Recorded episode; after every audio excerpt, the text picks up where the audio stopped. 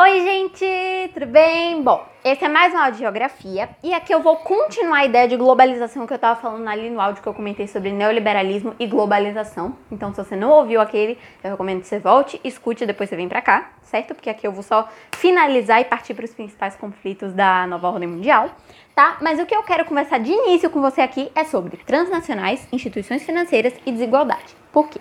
O que são transnacionais? Se você não sabe, elas são empresas que basicamente governam o mundo, certo? Elas são extremamente importantes, elas são internacionais, como eu te falei, elas se relacionam com países ao redor do mundo todo e elas são protegidas pelos mais ricos, então os mais ricos defendem as transnacionais e os pobres ficam tentando atrair elas para poder botar filiais nos países deles, certo? Para movimentar a economia deles em um panorama mundial. Só disso aí que eu já falei, você pegou que elas são importantes, né? Isso aí também faz muita parte da globalização, porque, né, transnacionais, elas são internacionais e isso também vem com a globalização, como eu expliquei no áudio anterior. Além disso, outro ponto importante para você entender é o que são instituições financeiras. Por que, que elas são importantes para a globalização? Porque são elas que colocam os juros e os investimentos no mundo. E são eles que controlam o dinheiro, né? É você investir e você cobrar juros que vai poder movimentar e, e aumentar a economia de um país. Então, eles também são muito importantes. Por último, desses três tópicos finais aqui de globalização, a gente vai ter também a desigualdade, porque com a globalização a gente vai ter muitas promessas que não são cumpridas. Então é isso que eu tô te falando. Você preferir um em detrimento de outro por causa de economia vai acabar causando uma desigualdade, vai acabar causando promessas não cumpridas para os países que estão sendo prejudicados, né?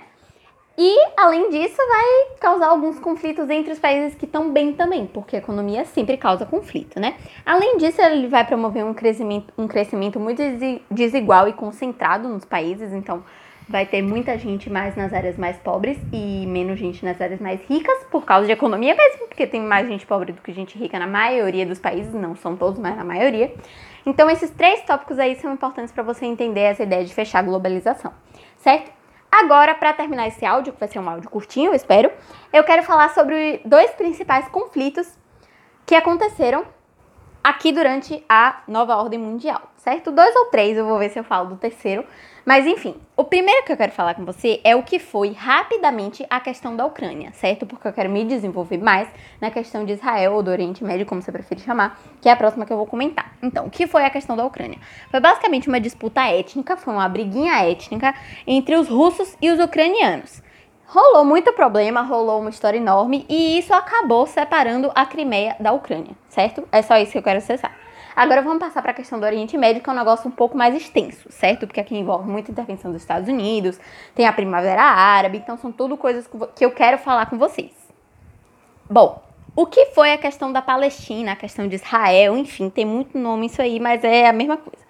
Bom, aqui a gente tem judeus e palestinos brigando por territórios certo?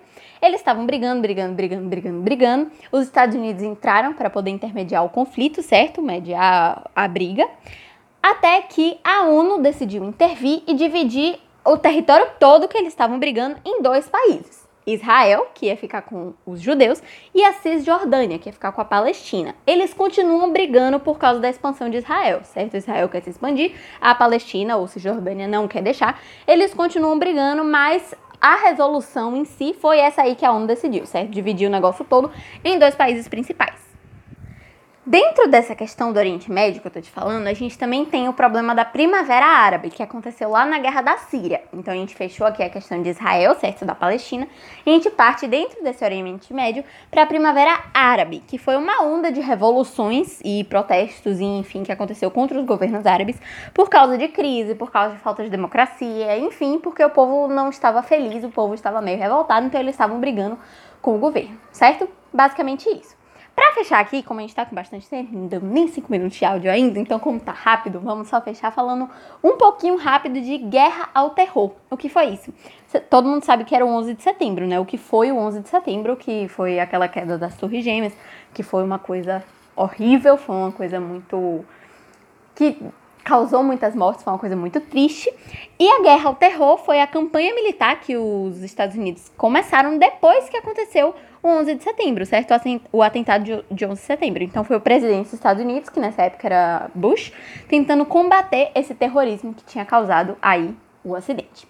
É basicamente isso que eu queria que você soubesse aqui, só como um complemento desse áudio de globalização, certo? Para a gente poder fechar essa ideia de nova ordem mundial, faltando só a parte de blocos econômicos, que é uma parte mais objetiva, que é o que eu vou te contar no próximo áudio. Espero ter ajudado. Um beijo. Tchau!